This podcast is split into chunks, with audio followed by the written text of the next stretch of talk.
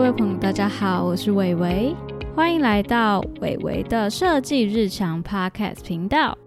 这周呢，是想要和大家分享的是关于设计部分的一个 Podcast 内容。想要聊聊的是关于我看了一本跟设计艺术相关的书籍的一个阅读心得。那我觉得这本书它的内容还蛮不错的，所以也想要透过一些简单的介绍分享给大家。有兴趣的朋友们就可以去收看，然后跟我一起了解更多的设计艺术相关的一些知识。好的，那这本书它叫做《罗浮宫给世界的艺术课》。这个书呢是在二零二一年出版的。那我是在呃市立图书馆去借到的。他这本书是有入选为二零二一年的最佳青少年读物，所以它整体来说是一个非常适合初学者啊，对艺术没有那么了解，然后想要入门的，以及青少年可能年龄层比较低的朋友们，也很适合去阅读的一本书籍。这个作者他叫做陈军，然后他蛮有趣的部分是他其实不太算是艺术领域相关的一个工作者，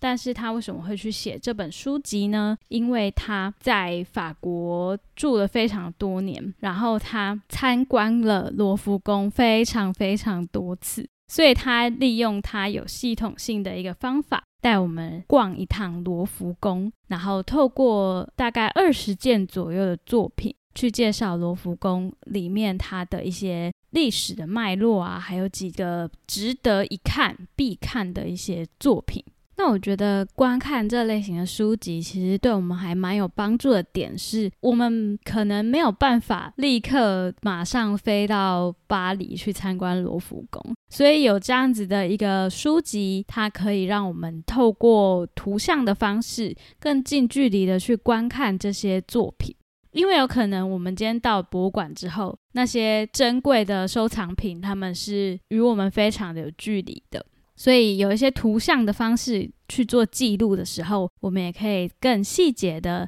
来去做观察里面的画作，它有什么样的技法、技巧，然后值得我们去学习的。所以这样的一本书呢，其实也是一个蛮好的指南导览。未来说不定有一天我们到了罗浮宫的时候，可以记得说，诶，哪些名作是我们必须一定要去参观的，就不要错过这样子。好的，那我们就来稍微的聊聊这本书它其中的内容。这本书呢分成了三大部分，那这三大部分分别就是透过了。呃，十八件的一个作品来去介绍罗浮宫的三个区块。不过这个区块是这个作者他去去分的啦。就是其实你到时候如果真的有机会到罗浮宫的话，也不一定是用什么样方法去做观看，但是有一些不能错过的，我们也可以记下来哦。例如说，第一个单元呢，他就介绍了这个罗浮宫的镇馆三宝，大家一定有听过的蒙娜丽莎，还有断臂的维纳斯是一个雕塑，以及胜利女神像的一个雕塑。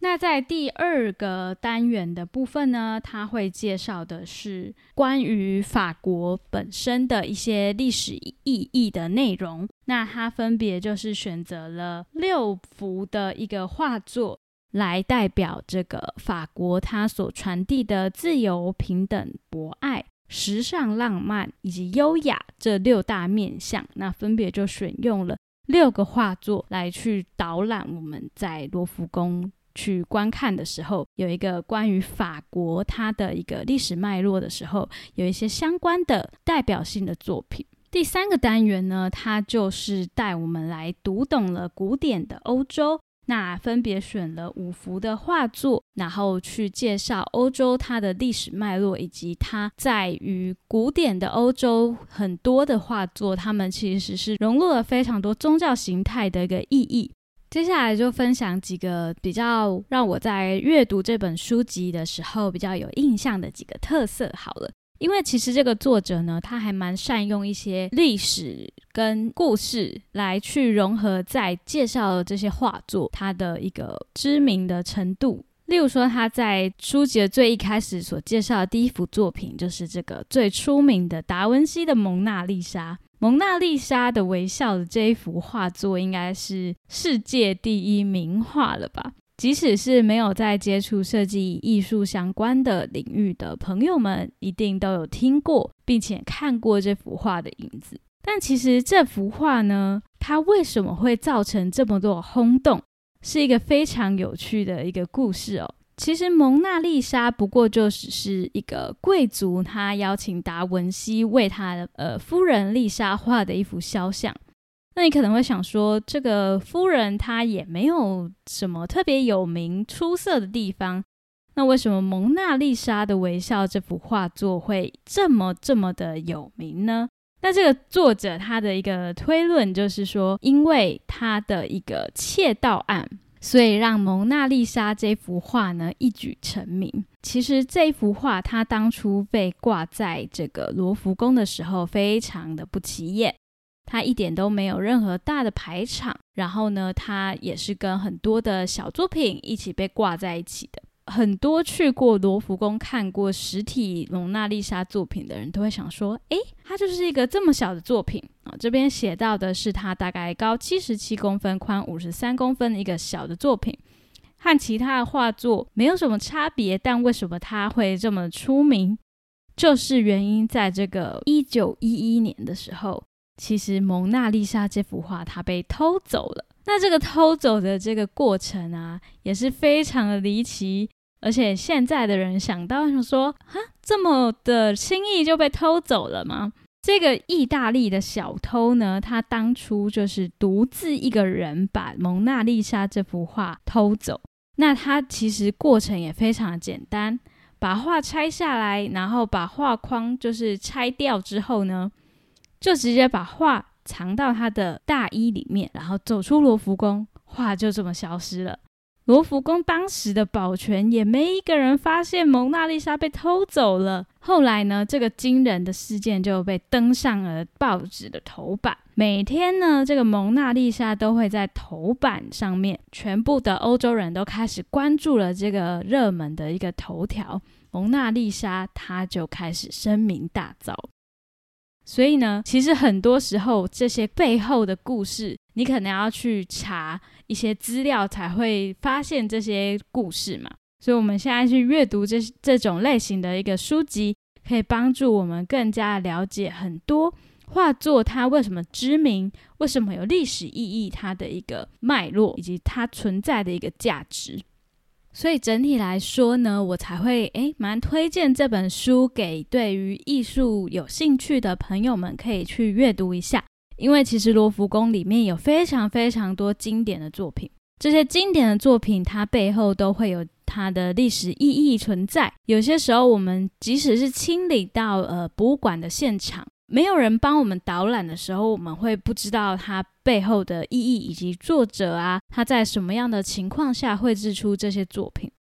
所以呢，偶尔呢我们了解一些艺术历史相关的东西，其实对于我们的这个文化。以及美感的养成都是非常的有帮助的。那我可以分享一下伟伟在观看这本书之后，觉得特别的有印象的一个地方。好了，我其实特别的对于中世纪的一个古典的画作，非常的有一些印象，以及觉得我可以值得我们去学习的一个地方。我们其实，在看一些。中世纪它这个年代的画作的时候，可以发现的是，在这个年代，它的一个绘画的一个风格，它没有那么的接近现实。其实，在现代看来，反而有种超现实跟卡通的感觉。那这种画法比较平面，没有那么的写实，不太注重这个透视感的这种技法，其实就跟我们现在的一个绘画模式。例如说，我们常用的就是用 Illustrator 做向量的插画嘛。那这种插画的呈现方法，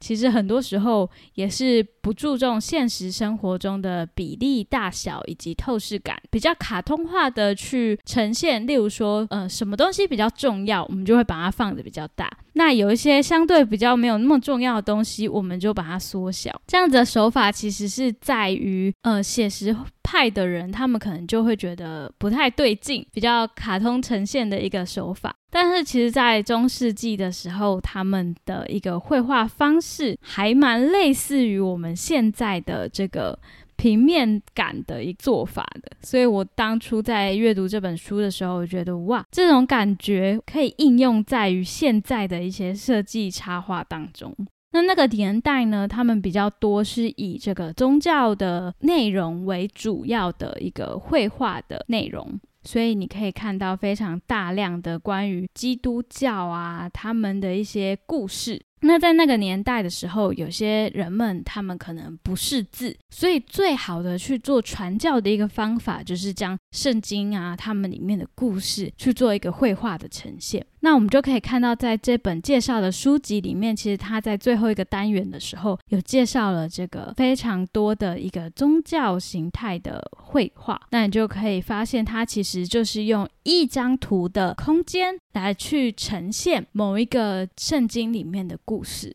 所以我觉得这样子的一个概念，其实还蛮类似于我们现在在做一个动画设计啊，或是平面设计的类似懒人包这种感觉，就是用非常简单的图像的方式来去传达一些比较复杂的意念。那我就觉得这个部分啊，看一些中世纪的画作，其实会发现蛮多可以运用的地方。那这边其实中世纪最有名的一个绘画之父就是乔托，欧洲的绘画之父乔托，他绘制了非常多的一个关于圣经故事以及宗教方面的绘画。总体的来说，我会非常的推荐大家，如果你想要跨入艺术或是设计的领域啊，可能就是可以花一点时间去了解设计以及艺术它的历史。有一些专有的名词，几个画派啊，或是几风格的时期，都可以是去特别的了解一下，然后并且记忆一下。例如说文艺复兴时期啊，这种非常经典；还有一些像洛可可画派这种非常的呃绚丽华丽的一个风格的时期。这些历史以及时代的名词啊，大家可以花一点时间，那偶尔呢，就透过这些比较轻松的一些课外读物，带我们认识这个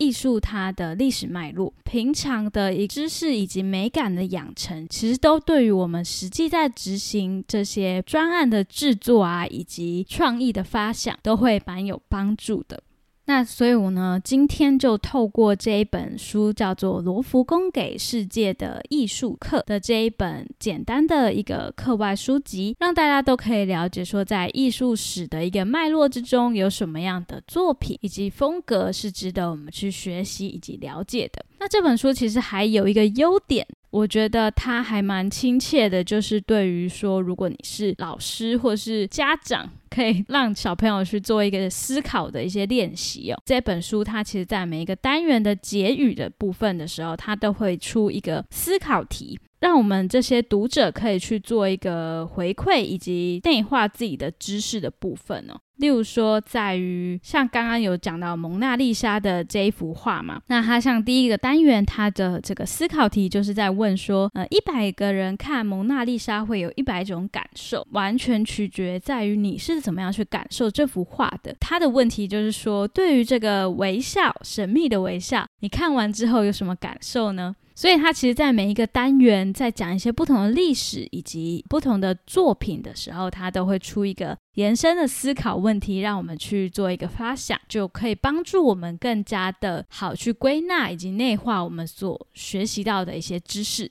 所以我才会觉得说，哎，这本书其实还蛮有趣的，它有一些互动性，不会那么沉闷。如果喜欢看图片的朋友，也非常的推荐，因为这本书呢，它的呃图片真的蛮多的。可以实际的、更近距离的接触到这些知名的一些作品。像我们如果去博物馆的时候，其实我们没有办法很近距离的去观看到它很多的细节嘛。那再加上人很多的时候，我们搞不好呃个子比较矮小啊，就被挡住了。有一些细节是我们没有办法发现的。所以，透过这样子的一个书籍图像的呈现，也可以更加的让我们在画作之中找到更多的一些有趣啊、特别的故事细节。那也可以发掘更多的技巧，是有机会应用在我们的实际在执行设计或是艺术的创作之中，有一些可以让我们利用的地方。那今天的整体的介绍呢，就是分享这个读书心得给大家，推荐大家可以去阅读一下这个罗浮宫给世界的艺术课的这一本书哦。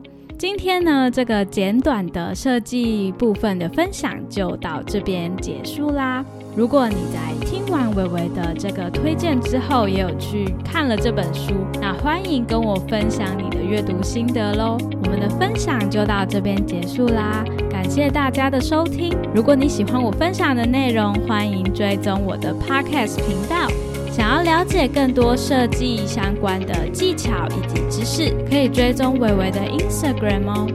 欢迎在 Instagram 留言区可以跟我互动，聊聊我们在阅读这本书之后，你有什么心得、看法及感想吧。今天的分享就到此结束啦，我们下次再见喽，拜拜！感谢大家的收听。近期天气变化大，朋友们要注意身体健康哦。喜欢我的节目，欢迎追踪 Podcast 频道或 Instagram，也欢迎加入 LINE 匿名社群，及时接收最新资讯哦。相关链接收录在下方资讯栏。下集再见喽，拜拜。